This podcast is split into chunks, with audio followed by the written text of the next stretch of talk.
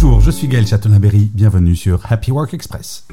Selon une étude de Robert Half, la satisfaction des salariés français reste impressionnante, se maintenant à 76% depuis mars 2022. Lorsque ces salariés sont interrogés sur ce qui les retient dans leur poste actuel, une écrasante majorité, soit 70%, évoque l'équilibre entre vie professionnelle et vie personnelle. De plus, l'ambiance bienveillante au travail est un facteur déterminant pour 58% d'entre eux, suivi de très près par une bonne relation avec leur manager ou leur équipe, avec 44%. Il est très intéressant de noter que les augmentations salariales régulières n'arrivent qu'en sixième position, ne concernant que 26% des répondants.